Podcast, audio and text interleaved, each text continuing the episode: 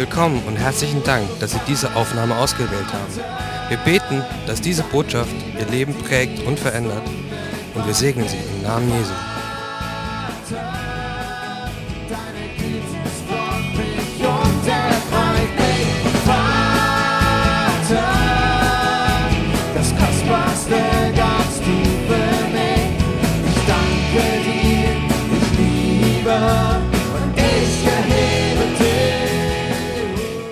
Dass die PowerPoint funktioniert, das war nicht ganz klar am Anfang.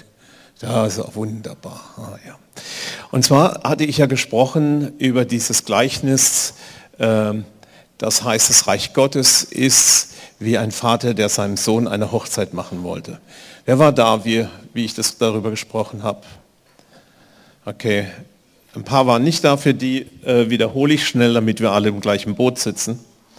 Ähm, die Geschichte geht darum, dass Jesus das Reich Gottes versucht, seinen Jüngern zu erklären, wie funktioniert, wie, was ist das Detail, was ist der Inhalt des Reiches Gottes. Und bei Reiches äh, Reich Gottes muss man wissen, das ist genau das, warum Jesus gekommen ist. Er ist gekommen, sagt die Bibel, damit er das Reich Gottes ausbreitet. Er möchte, dass der Wille seines Vaters, so wie er ihn ernst nimmt, den guten, liebevollen Willen seines Vaters, möchte er auch, dass er auf der ganzen Welt ausgebreitet wird. Weil diese Welt heute, wie man unschwer erkennt, nicht den Willen Gottes tut. Ja? Also es gab da immer wieder so Missverständnisse. Man hat gesagt, ja, Gott kann. Also ich weiß nicht, ob ihr schon mal gehört habt, wenn Menschen zu dir sagen, ja, Gott kann, kann dies und er kann das. Ähm, sachlich gesehen ist diese Aussage richtig, geistlich ist sie falsch. Ja? Natürlich kann Gott. Gott ist der Einzige, der eine Drehtür zuschmeißen kann. Ja? Theoretisch schon. Was ist, bleibt, bleibt ihm ja nichts, es ist nichts, nichts ihm unmöglich, sagt die Bibel. Aber genauso steht in dem, im Wort Gottes, dass sich Gott an seinem Wort hält. Dass das, was er schon gesagt hat, wie er sich verhalten wird, er auch in Zukunft tun wird. Und deswegen handelt Gott innerhalb seines Wortes, auch wenn er die Möglichkeit hätte, außerhalb seines Wortes zu handeln. Ja? Und das ist genau das, was viele Menschen schlecht verstehen. Und wenn man fragt, geschieht denn der Wille Gottes auf Erden, dann sage ich nur, schau nach, nach Ukraine und du wirst feststellen, nein. Kannst du mir doch nicht verkaufen, dass Gott will, dass sie sich gegenseitig den Schädel einschlagen, vergewaltigen, umbringen, vermorden und was weiß ich. Es ist niemals der Wille Gottes. Nach dem Römerbrief ist der Wille Gottes das Gute, Vollkommene und Wohlgefällige. Mag es in seinem Plan sein, dass er gewusst hat, dass das so kommt? Ja, durchaus. Aber er hat es nicht angebahnt, dass es so kommt. Das haben wir schon alleine hingekriegt. Den Menschen hat er die Herrschaft über diese Erde gegeben, schon vergessen? Und das ist genau der Spannungsbogen, in dem das Reich Gottes entsteht. Das Reich Gottes ist nämlich genau da die Frage, wie kann der gute Wille Gottes unter der Berücksichtigung der Gegebenheiten zur Erfüllung kommen. Und die einzige Antwort, die es dafür gibt, es braucht die Transformation des Menschen. Wir müssen andere Menschen werden. Wer sich angesprochen hat, hebt man mal die Hand. Ne? Wir müssen anders werden. Wir brauchen Transformation. Wir brauchen Veränderung. Bis in die fiesesten Gedanken unseres Herzens. Denn die sind da. Die Bibel sagt sehr deutlich, dass Paulus sagt mal von sich, in meinem Innersten wohnt nichts Gutes. Und ich meine, ich denke mir, oh weh, wenn Paulus das sagt, wo stehe ich da in der Reihe? Ja? Das heißt also, das, was der Sündenfall war, viel gründlicher und wir sind unfähig von Natur aus den Willen Gottes zu tun. Und deswegen kam Jesus auf diese Erde und hat gesagt, dem werde ich eine Änderung bringen. Ich werde das Reich Gottes erfahrbar, berührbar, lebbar machen. Ich bin gekommen, damit der Wille Gottes auf dieser Erde in den Menschen neu zur Geltung kommt.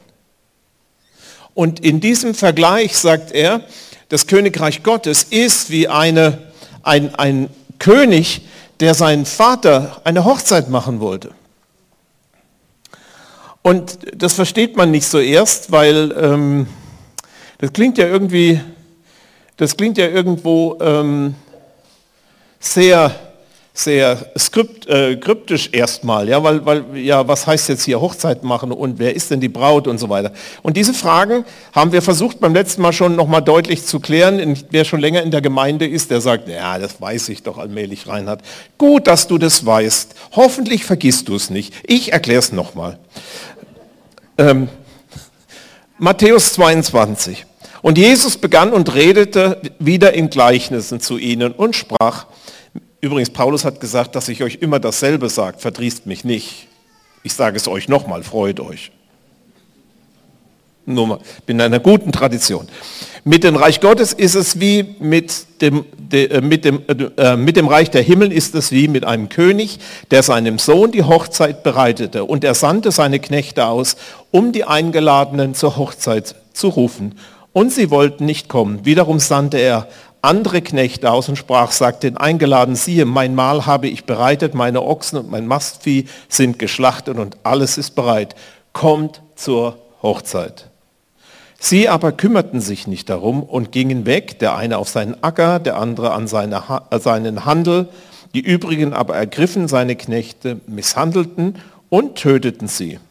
Der König aber wurde zornig und sandte seine Truppen aus, brachte jene Mörder um und steckte die Stadt im Brand. Dann sagte er zu seinen Knechten, die Hochzeit ist zwar bereitet, aber die Eingeladenen waren nicht würdig. So geht nun hin auf die Kreuzwege der Landstraße und so viel ihr immer finden werdet, ladet zur Hochzeit ein. Und jene Knechte gingen aus auf der Landstraße und brachten alle zusammen, so viele sie fanden, böse wie gute. Und der Hochzeitssaal wurde voll von Gästen. Das ist übrigens eine gute Prophetie, dass der Hochzeitssaal im Himmel voll sein wird. Ist doch, ist doch toll. Der Himmel wird voll sein von Leuten, die sich einladen haben lassen. Ist das nicht cool?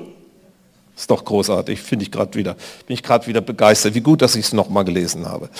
Ähm, als aber der König hereinkam, die Gäste zu besehen, saß, sah er dort einen Menschen, der hatte nicht, hatte nicht mit einem der nicht mit einem Hochzeitkleid bekleidet war. Und er spricht zu ihm, Freund, wie bist du hier hereingekommen, der du kein Hochzeitskleid hast? Er aber verstummte. Da sprach der König zu den Dienern, bindet ihm Füße und Hände und werft ihn hinaus in die äußerste Finsternis. Da wird das Weinen und das Zähneknirschen sein, denn viele sind berufen, wenige auserwählt. Berufen sind alle Menschen zu Gottes Herrlichkeit. Wenige sind auserwählt, weil die Auserwählung hat Gott in die Hände der Menschen gelegt. Wir können uns entscheiden, Jesus für unser Leben anzunehmen. Und damit werden wir zu Erwählte. Denn die Gott im Voraus gesehen hat, die hat er auch erwählt. Gott weiß im Voraus, ob wir uns entscheiden werden. Gott hat das nicht geplant, aber er kennt dein Herz und er weiß, was du tun wirst in den nächsten 20, 30, 40, 50, 100 Jahren. Keine Ahnung, wie alt du wirst. Und die er im Voraus ersehen, die hat er auch gesetzt, dass sie Frucht bringen.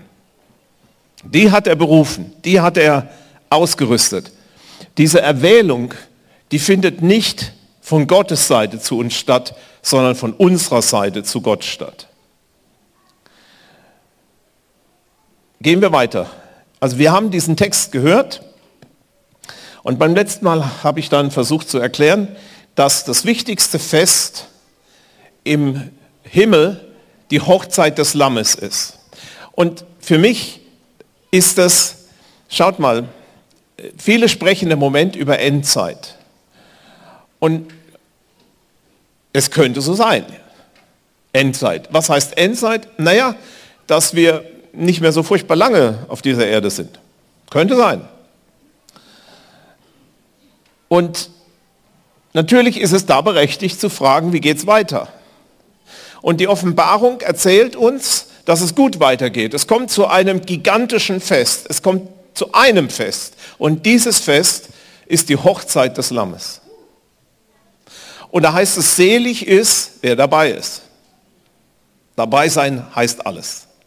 Und deswegen, das spielt genau wieder in, diese, in dieses Gedankengut von Hochzeit hinein. Weil es ist ja interessant, die Hochzeit des Lammes, wer ist Lamm? Jesus.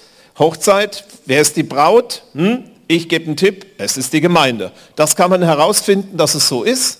Und zwar die Gesamtgemeinde, aber Paulus verwendet diesen Begriff auch für die Korinther als Einzelgemeinde. Ich habe dich einem einzigen Bräutigam vermählt. Und das ist ganz wichtig. Man kann nämlich, wer, wer hat schon herausgefunden, dass man weltweite Gemeinde nicht leben kann? Ja, die, die sind so weit weg, dass die mich nicht stören. Ja? Ich liebe die aus der Ferne. Ist easy. Ich kenne sie nicht, die können mich nicht ärgern und wenn ich nicht will, schalte ich sie weg. Ganz einfach. Aber das kann ich mit meinen Brüdern und Schwestern in einer lebendigen Gemeinde nicht tun. Und deswegen ist die lebendige Gemeinde, in der ich bin, so, wert, so wertvoll und wichtig. Dann habe ich gesagt, ähm, der Paulus macht das völlig klar, dass die neutestamentliche Gemeinde die Braut Christi ist, nämlich im Epheser 5, 31 und 32. Da steht, darum wird ein Mann Vater und Mutter verlassen und an seiner Frau hängen und die zwei werden ein Fleisch sein, so wie es schon im 1. Mose 2, 24 stand. Und dann sagt er, dieses Geheimnis ist groß, ich deute es aber auf Christus und die Gemeinde. Das ist die Wiederholung. Wir gehen weiter. Ich habe dann versucht zu erklären, dass im Neuen Testament Jesus in, in der Erfüllung des jüdischen Brautbrauches gelebt hat. Das heißt, wir können so viele Bibelstellen bemühen, ihr könnt euch das gerne fotografieren und dann durchlesen und ihr werdet feststellen, dass es so viele Stellen gibt, die zeigen, dass Jesus der Bräutigam ist und dass er gekommen ist, diese Braut zu gewinnen. Ähm, beginnt mit der Hochzeit von Kana, wo Johannes deutlich sagt, das ist das erste Wunder. Und das ist ein bisschen ähm, merkwürdig, weil wir wissen aus anderen Evangelien, dass vor der Hochzeit zu Kana andere Dinge stattgefunden haben. Und Jesus schon Leute geheilt hat. Also das erste Wunder. Und das wollte Johannes so dargestellt wissen.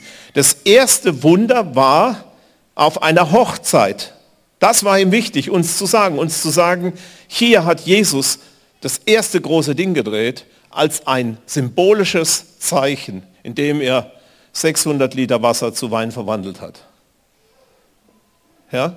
Also 600 kann man herausfinden, wenn man guckt, wie groß die Gefäße waren.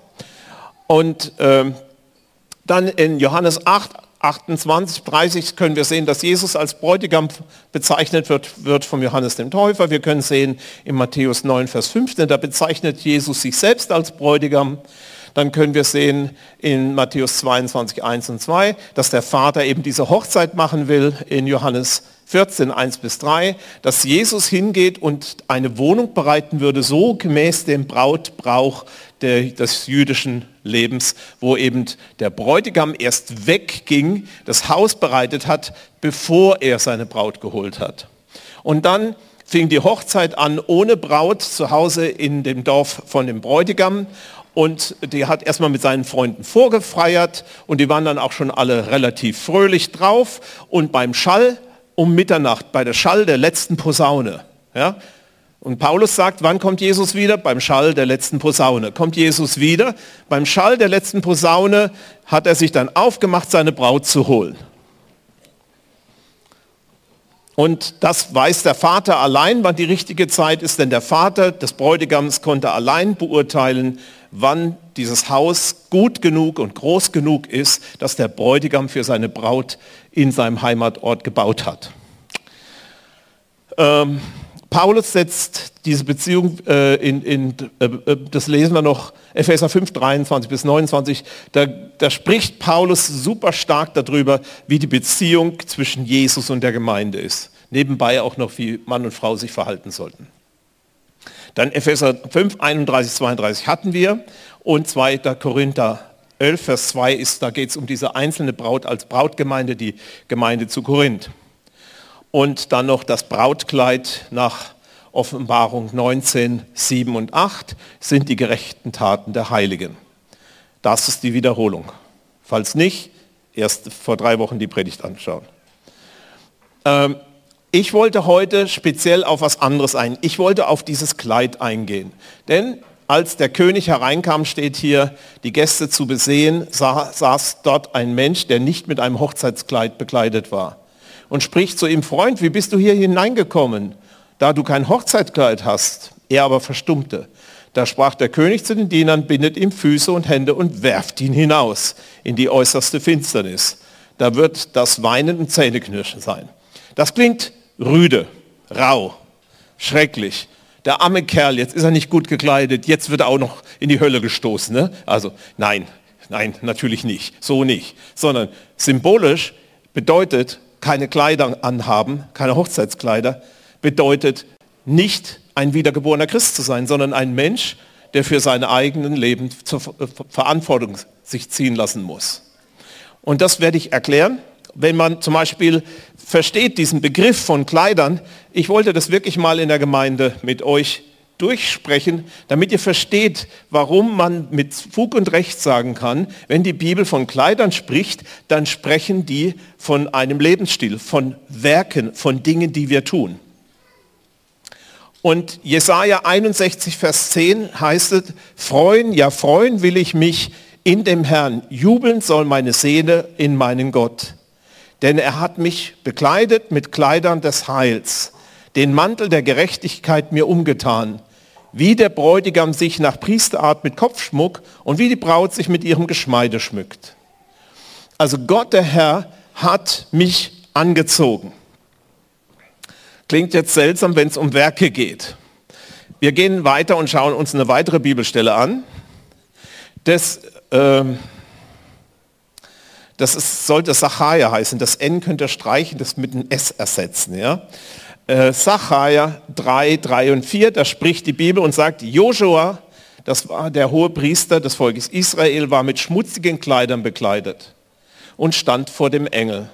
Und der Engel antwortete und sprach zu denen, die vor ihm standen, nehmt ihm die schmutzigen Kleider ab. Und zu ihm sprach er, siehe, ich habe deine Schuld von dir weggenommen und bekleide dich mit Feierkleidern. Also hier ist der Zusammenhang, dass die schmutzigen Kleider seine Schuld bedeuten. Seine Unreinen, seine Unreinsein. Dass er mit Schuld, wenn nämlich der, die Geschichte bedeutet, wenn dieser Gast in dem Hochzeitsraum sitzt und hat keine Kleider vom Herrn an, dann ist er bekleidet mit seiner Schuld. Und das sieht nicht gut aus für niemanden von uns, wenn wir für unsere Schuld grad stehen müssen. Wenn du für die Sünde grad stehen musst, die du bis jetzt getan hast, gilt auch für mich. Dann gute Nacht. Keine Chance. Ich wüsste nicht, was ich Gott sagen sollte. Ich wusste es besser. Ist doch so. Und genau darum geht es. Sie merken den Zusammenhang, das Volk Israel hatte gegen Gott gesündigt, hatte, und wenn, wenn Gott über die Sünde spricht von Israel, dann meint Gott damit, dass sie falsche Gerichtsurteile gemacht haben, dass sie die Schwachen unterdrückt haben, dass sie die Ausländer im, im Leben, äh, in ihrem Land verfolgt haben, dass sie äh, Morde begangen haben, Meineide gesprochen haben, dass sie die Gewichte gefälscht haben. All diese kleinen Dinge, die heißen heute anders, heißen Steuerhinterziehung, heißen Gleichgültigkeit, heißen Abtreibung, heißen all diese Dinge. Wegen denen Gott wütend ist und die er nicht akzeptieren würde. Weil es Schuld ist, weil es Sünde ist. Als Sünde bezeichnet man alles, was nicht dem Willen Gottes entspricht. Denn sein Wille ist das Gute, Vollkommene und Wohlgefällige. Entschuldigung, aber niemand von uns hat von Natur aus ein Kleid an, bei dem er Gott, mit dem er Gott beeindrucken könnte. Sondern Gott. Und ihr wisst, es ist ja echt schlimm. Ich weiß nicht, ich schaffe das immer. Also bei einem weißen Hemd und ich gehe äh, mit größten Vorsichtsmaßnahmen Spaghetti essen. Die Spuren kann man verfolgen anschließend. Ich kann mich noch so anstrengen. Ich habe es noch nie geschafft, nicht wenigstens kleine Spritzer auf meiner, meiner weißen Weste zu haben. So ähnlich ist es hier im Leben. Du kannst dich noch so anstrengen in diesem Leben. Du wirst immer auf deiner weißen Weste Spuren dieses Lebens haben. Wo du gleichgültig warst, wo du weggeguckt hast, wo du Schlechtes für gut geheißen hat, wo du dafür und jenes und sel und das. Ich muss euch das nicht vorführen. Ihr seid groß genug und wisst selber, worum es geht. Und genau so ist es. Und da heißt es, dass Gott was Neues macht. Er nimmt uns diese Kleider weg.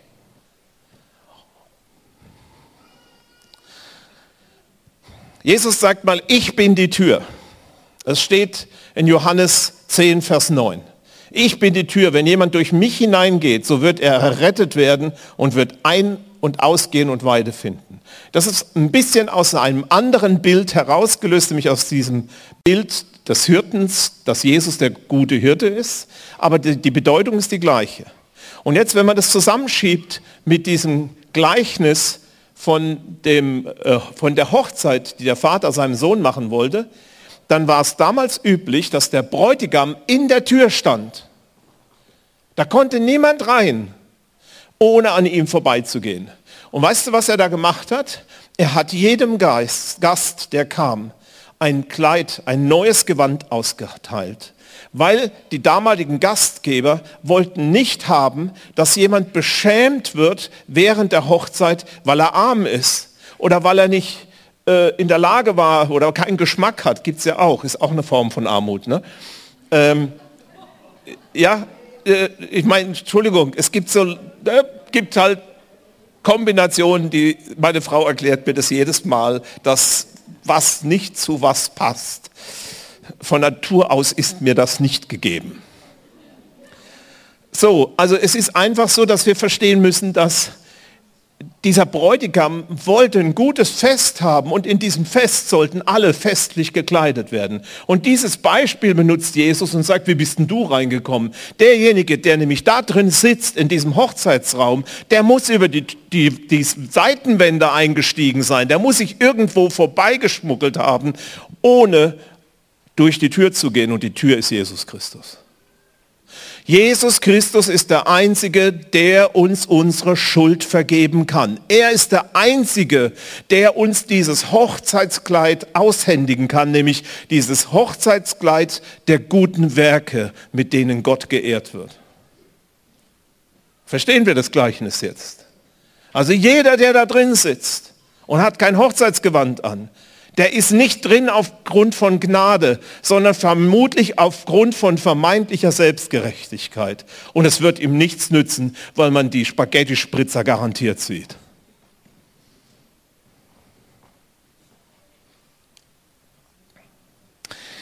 Man kann schon weiße Kleider haben und sich wieder schmutzig machen.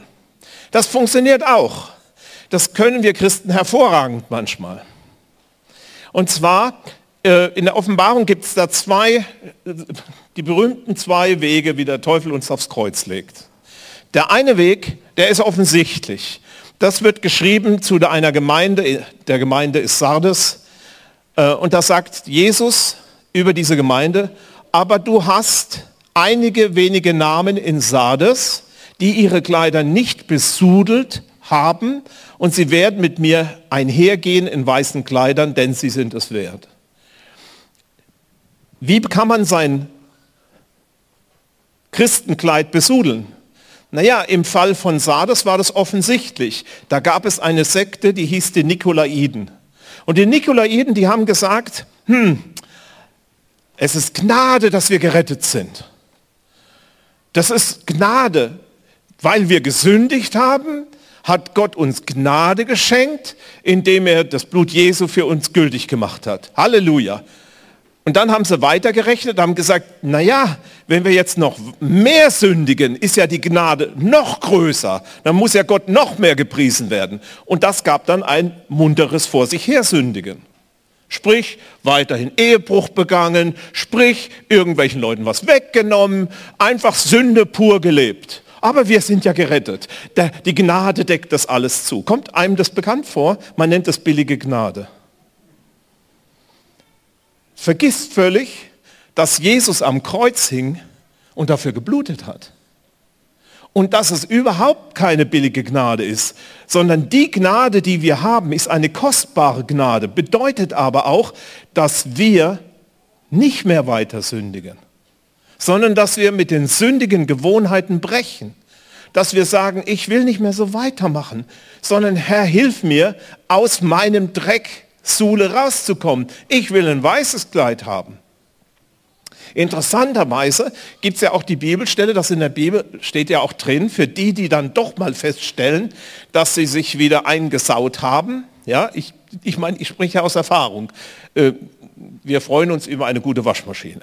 Ähm, diese Waschmaschine heißt Vergebung, bekennen und vergeben. Es gibt eine himmlische Waschmaschine. Da kannst du kommen, wenn du dich vollgesaut hast, nicht absichtlich, sondern weil du halt doof warst. Aber wieder gemacht hast, dann kannst du dein Kleid bringen in die himmlische Waschmaschine und sagen, Jesus Christus, bitte vergib mir, dass ich gelogen habe. Nebenbei, Notlügen sind auch Lügen. Es gibt keine Not, aus der heraus ich lügen muss.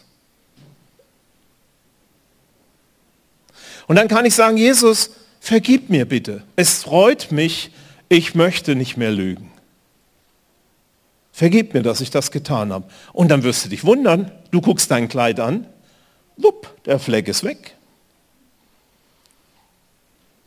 Nur, dass wir verstehen dieses Bild. Jetzt kommen wir zur zweiten Möglichkeit, voll daneben zu gehen. Die zweite Möglichkeit, voll daneben zu gehen, heißt, aber ich habe gegen dich, dass du die erste Liebe verlassen hast. Und da gibt es natürlich dann Rätsel. Ja, weil Jesus sagt an der Stelle, geh hin und tut die ersten Werke. Ja, das wäre die Hilfe, dass man da rauskommt. Wisst ihr, was das ist? Ich habe es lange nicht kapiert. Ein Freund von mir hat mir jetzt geholfen, das mir mal zu erklären. Die erste Liebe verlässt man, wenn man vergisst, wie sehr Jesus uns liebt. Nämlich die Liebe Gottes ist doch das Erste, was uns passiert. Das Erste, was du erkennst, ist doch, wie sehr Gott dich liebt. Das Erste, was du erkennst, ist, dass er aus Liebe für dich ans Kreuz gegangen ist. Und wisst ihr, man kann so es, Punkt, Punkt, Punkt, religiös werden und die erste Liebe völlig vergessen, weil man gesetzlich geworden ist, weil man plötzlich wieder denkt, man müsste arbeiten für sein Heil. Dabei ist das Heil uns geschenkt. Und ich glaube, das ist ganz wichtig zu wissen, es gibt diese beiden Pole, dieses ungesetzliche Sündigen, kostet ja nichts, doch kostet das Leben von Jesus. Und auf der anderen Seite, naja, dann muss ich jetzt wieder mich mehr anstrengen, damit ich heiliger werde und besser werde. Und ganz vergessen, dass uns alles aus Liebe geschenkt ist. Er hat uns zuerst gelebt.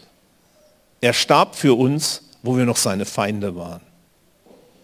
Seine Liebe ist das allererste, was uns begegnet hast. Und die erste Liebe ist es doch ganz einfach.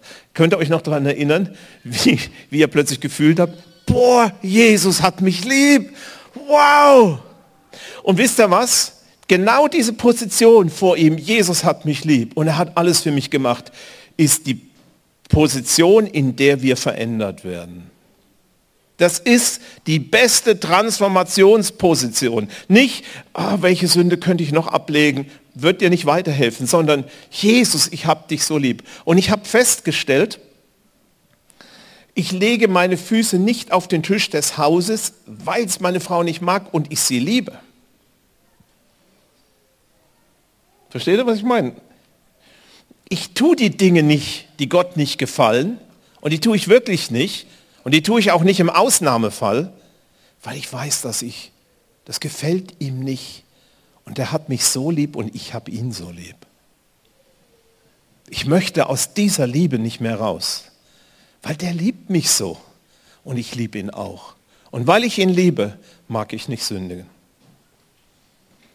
Nicht, weil es verboten ist, sondern weil ich ihn liebe, mag ich nicht sündigen.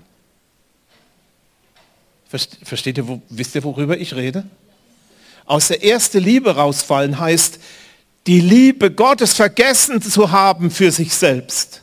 Und es zu ersetzen, wisst ihr, dieser zweite verlorene Sohn in dem Gleichnis der beiden verlorenen Söhne, das ist ja auch genau die Pole. Der eine mit zwei Hacken in den Schweinestall, ja. Das hat so richtig gespritzt, die Jauche. Und dann der andere, was war er? Ich muss für meinen Chef arbeiten. Der hatte keinen Vater, der hatte einen Chef. Und das genau beide Positionen tendieren dazu, dass wir nicht im Haus des Vaters sind. Beide Positionen halten uns von dem fern, was Gott für uns hat. Die mit den zwei Füßen in die Jauche oder die andere, die sagt, ich muss doch arbeiten, dass mich mein Gott akzeptiert, denn das stimmt gar nicht. Du musst was viel Schwereres tun. Also ich rede jetzt für die, die gerne leisten wollen. Du musst die größte Leistung bringen, die es auf dieser Welt gibt. Zu lieben. Hab ihn einfach lieb und beschäftige dich mit seiner Liebe zu dir.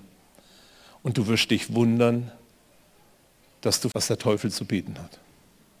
Das kommt dir vor, als wenn dir jemand gammelige Brötchen verkauft und du sitzt gerade vor dem duftendsten Brötchen aller Zeiten. So im Vergleich.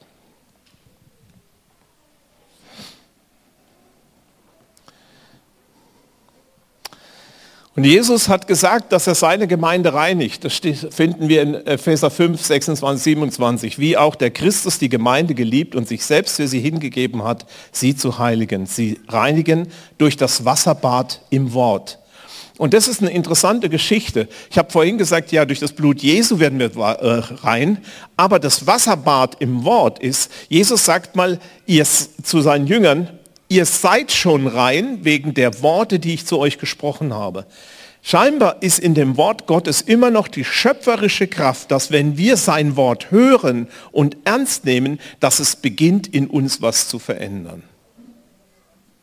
Und deswegen braucht es in der Gemeinde Jesu Christi nicht nur Worship, der ist super und ich liebe ihn und ich freue mich auf den ähm, 6., 5. oder 7., 5., was ist es? Siebter, fünfter. Genau, da freue ich mich. Wisst ihr, was unser Programm ist? Ihn anzubeten. Und notfalls sind wir ruhig. Wir warten einfach auf ihn. Wir wollen wissen, was er zu sagen hat. Wir wollen uns ihm aussetzen und einfach Zeit vor ihm verbringen. Die Zeit gehört ihm, reserviert. Wir machen nichts anderes. Wir haben keinen Plan. Wir wollen ihm einfach begegnen. Ist das nicht cool? Dann, Sonntag drauf, hören wir wieder eine Predigt mit Dampf und Schmackes weil dieses Wort uns nämlich hilft zu transformieren, neu zu werden. Er, Wasserbord, damit die Gemeinde sich selbst verherrlicht darstelle, die nicht Flecken oder Runzeln oder etwas dergleichen habe, sondern dass sie heilig und tadellos sei. Okay, und wenn man über die Werke spricht, muss man wissen, warum Werke. Und das ist jetzt auch wieder ein bisschen Wiederholung, aber ich kann es nicht oft genug sagen. Da gab es mal eine Schöpfung, die schuf bunte Frösche.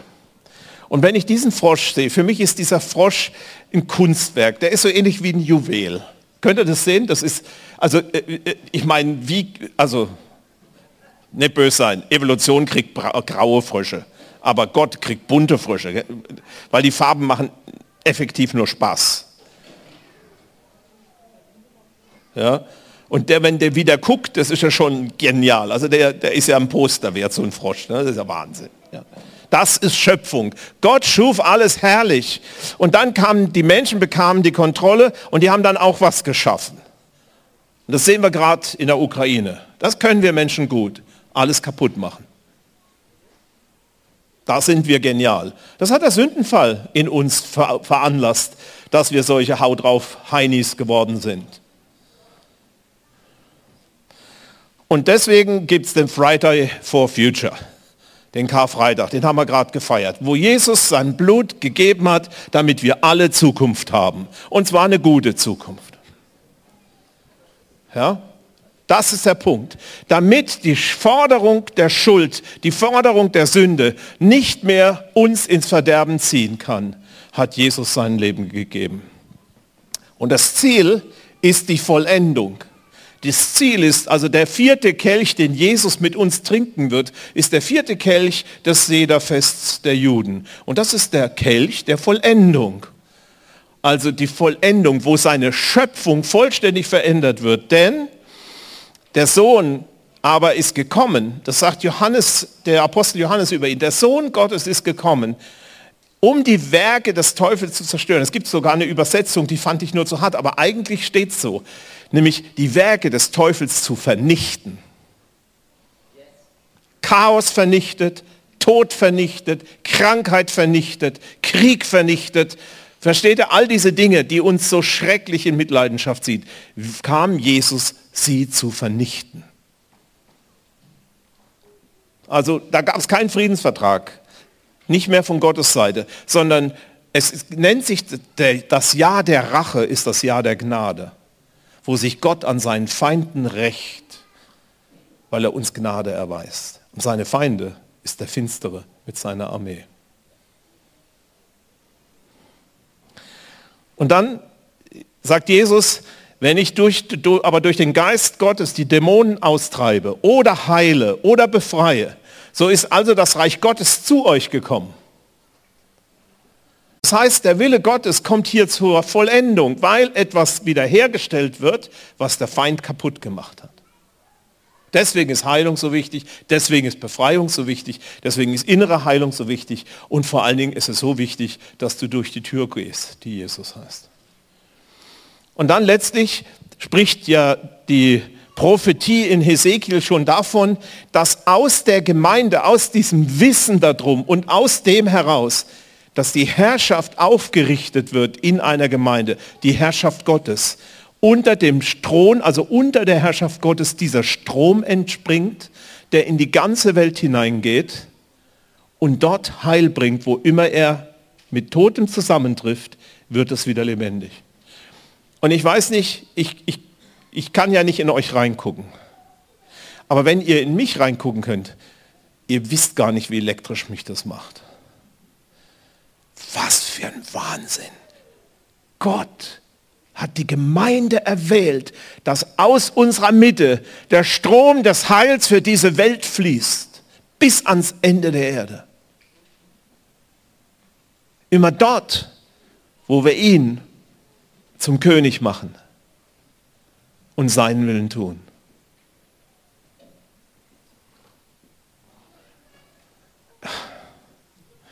Herr, das musst du erklären.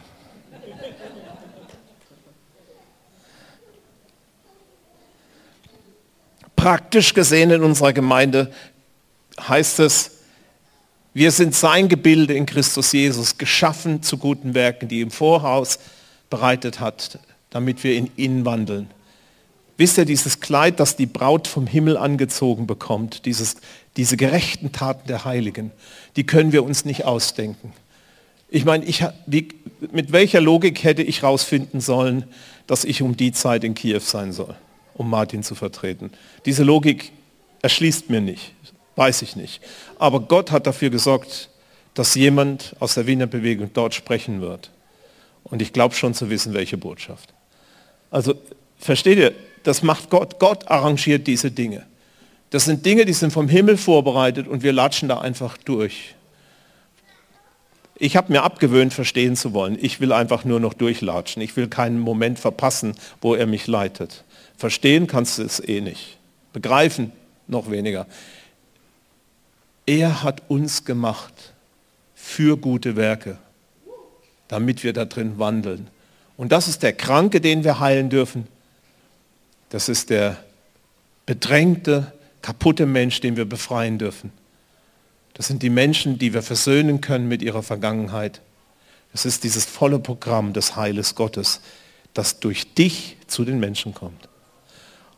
Und das musst du dir nicht ausdenken krampfhaft und dir tausendmal überlegen, wie geht es, wie geht es, sondern eigentlich musst du nur in der Situation dastehen und tun. Und wenn, du das, wenn dir das gefällt, dann frag ihn doch, ob er jeden Tag für so dich so ein Ding hat. Und dann sag, Herr, wo ist heute dein Werk, das ich tun darf? Wo ist das heute? Wo ist heute dieses Werk, das du im Voraus bereitet hast? Und es ist ein gutes Gebet, das zu beten. Unser Lebensstil als Braut ist immer mit Kampfstiefeln. Ja? Wir sind immer bereit, das Evangelium sonst wohin zu bringen. Äh, Wir sind immer bereit, den extra Weg zu gehen. Und, die, und das Brautkleid covert das ja, da sieht es dann nicht so eklig aus. Ja. Aber eigentlich haben wir Kampfstiefel an, weil wir noch in dieser Welt, deswegen brauchen wir ja auch ab und zu Fußwaschung, ja, weil in den Knobelbecher stinkt es ja wie die. Auf jeden Fall ist es so, Gott möchte, dass wir in dieser Welt umhergehen und diese Welt berühren und dass wir wissen, es ist keine Schmusetour, es ist Krieg. Und unsere Aufgabe ist hinzugehen und Frieden zu bringen und Versöhnung zu bringen. Okay.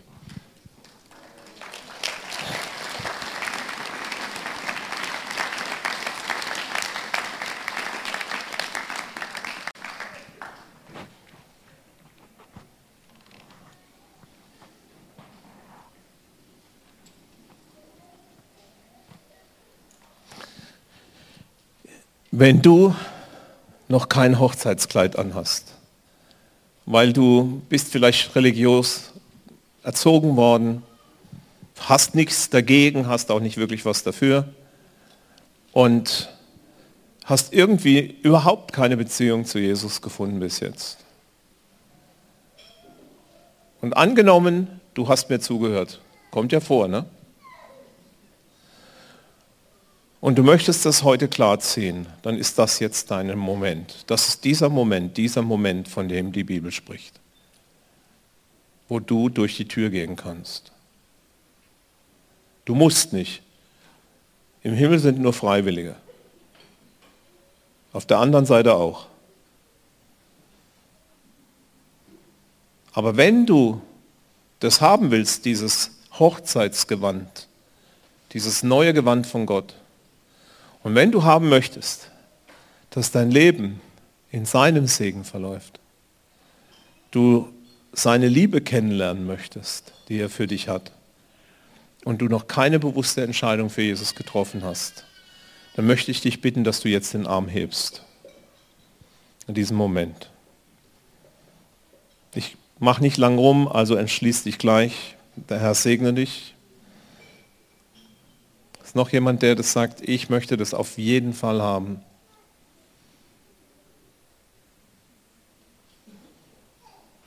Der Herr segne dich. Ich würde sagen, wir stehen jetzt alle auf und wir beten miteinander Gebet. Und da kannst du auch noch in deinem Innersten das nochmal mitsprechen, wenn du möchtest. Herr Jesus Christus, ich komme zu dir jetzt.